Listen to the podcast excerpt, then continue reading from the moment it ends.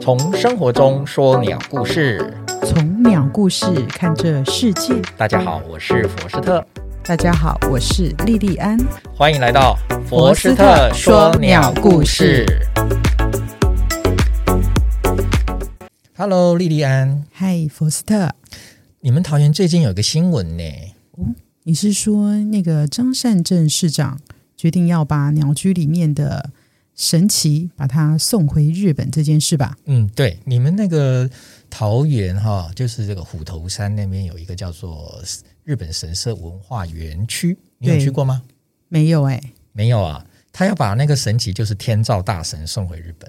哦，原来里面是天照大神，诶，我去过那里哦，你没去过哦。我没有去过。那里面哈，就是我在去年底吧，我要因为要录线上课程，然嗯后我特地跑到那边去，因为我查网路的，那边有一个我要拍鸟居啦。嗯，那你要知道，鸟居其实就是神社的代表。鸟居对听起来顾名思义，好像是给鸟居住的地方哎、嗯，它所以真的会有鸟在上面吗？它其实是一个从鸟的栖架，也是给鸟站的地方哦啊、的栖架是演变过来的。栖架就是鸟给鸟它的鸟站在居上面休息的啊，对对对的地对对方。对，但是实际上并不是如此了。它它的演变哈、嗯，的确是是给鸟用的，但是它你要知道，它是有它的文化意涵哦。文化意涵，鸟居为什么会在神社出现？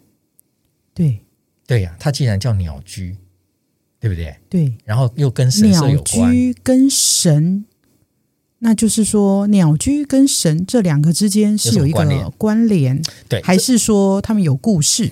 当然，我们就是在讲鸟故事嘛。哦所以今天我们就是要讲日本的神话故事，哦对，然、后这个里面就跟鸟有关，那就是鸟居。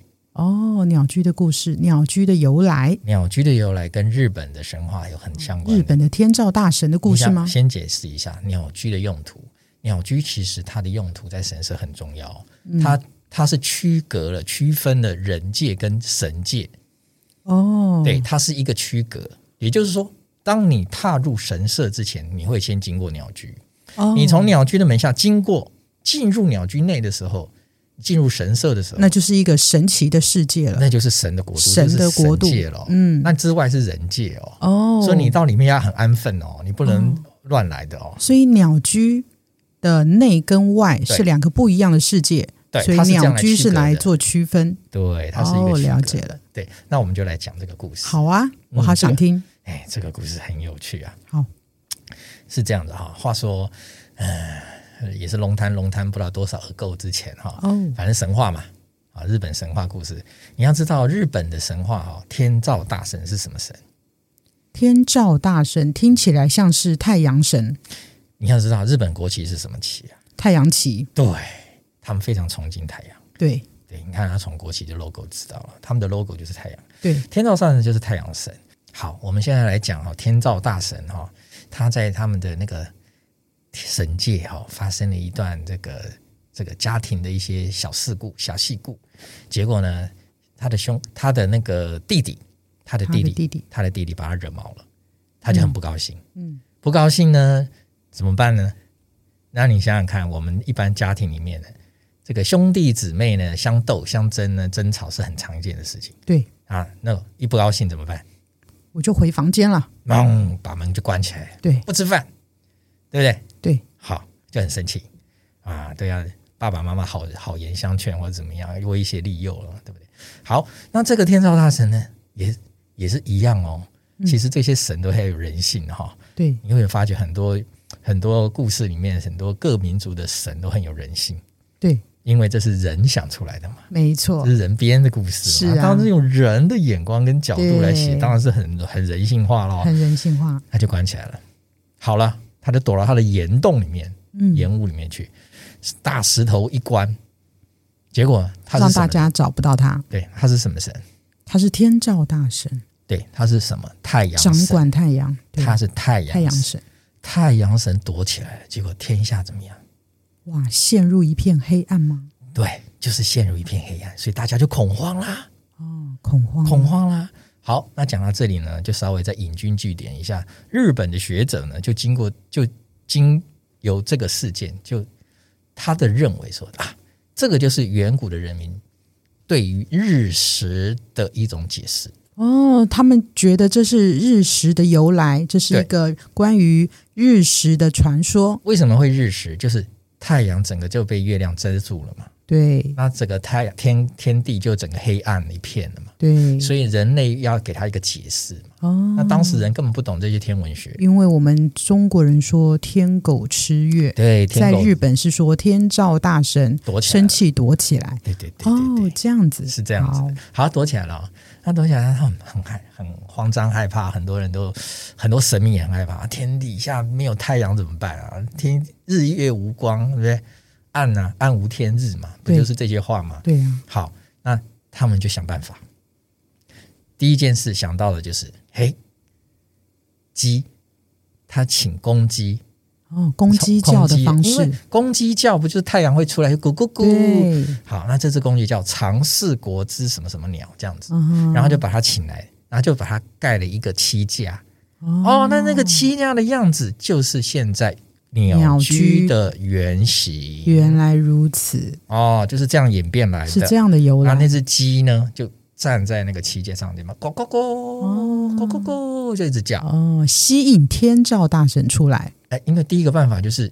这是习惯嘛？你看这个神话故事就知道，对人听到清晨鸟叫、鸡叫，对就是太阳要出来了。对，所以他们就用这个办法说：“哎，鸡叫，呼唤太阳出来，哦，对不对？”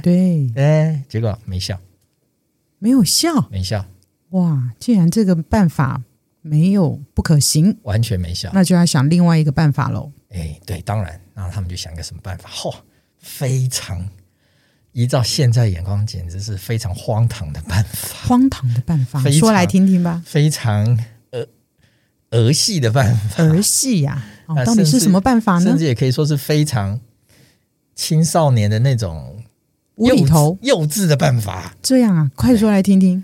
他请了一个一个女生来跳脱衣舞，请了一个女神来跳脱衣舞，哇，有这样的女神愿意啊？ 对对对对，就是请哦她来跳脱衣舞，然后众神这边嘻嘻哈哈，嘻嘻欢乐哈哈笑，这样对，然哦子哦后打闹笑闹，然后那边玩乐的感觉，然后嘻嘻哈哈，然后那个感觉就是他们在跟他玩心理战。哦，这个就心理因素就是说，天照神躲在屋子里根本不知道外面发生什么事。对，可是他啊听到了外面的笑声，首先他听到鸡叫，他根本不理会，对不理会，对狗狗不理会。啊，结果呢，诶，其他人竟然开始。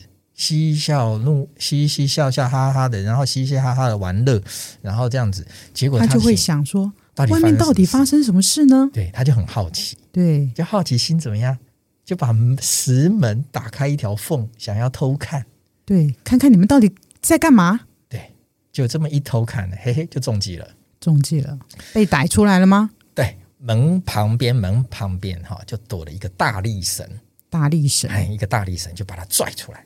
哦，被抓到了吧？哦，那从此天照大神就又重现光明了。原来如此，这个就是这个，天照大神对，的就是这个由来神话故事鸟。居的由来，也哎是鸟日居是从这个故事的对原型里面有出现的，对，这个故事哦里面其实穿插着两个，就是鸟居的由来跟日食的由来。没错。哦，对，那当然，其实还有包含了里面很多人人性化的表现哦。对，但是因为我觉得这就好像一出家庭伦理剧一样，嗯，兄弟戏强，然后在那里闹别扭，对不对？你说到“兄弟戏强”这个成语，用的是有点不太恰当。为什么？从这句话，我也可以推测你对天道大神不太了解，是不了解，因为你认为他是兄弟，难道不是吗？你认为天道大神是男的。太阳神哎，不是耶，古古希腊罗马的太阳神是男的，对阿日波罗本的太阳神是女性，哦，这样子啊，那对难怪你他会是说我兄弟戏强用的不好，她是女神。很多人都不知道，对不哦太对？阳女神对，日本的天照大神是女神哦，原来这样子。好，对，那对真是让我们长知识了，对，啊真的想不到哈、想不到，对对对对，这就是有关于日本的神话故事，哦有趣吧？有趣，嗯对，那其实一般我们讲到日本神话故事还，还想到什么？其实一般人绝对会想到的不是这个故事，因为这个故事可能听多的人不多。日本神话想到是什么？嗯，我想不或到哦不是，或者不是你讲神话，民间传说，日本的民间传说，很有名啊，民间传说好多哎、我想不出来是哪一个桃太郎啊，啊。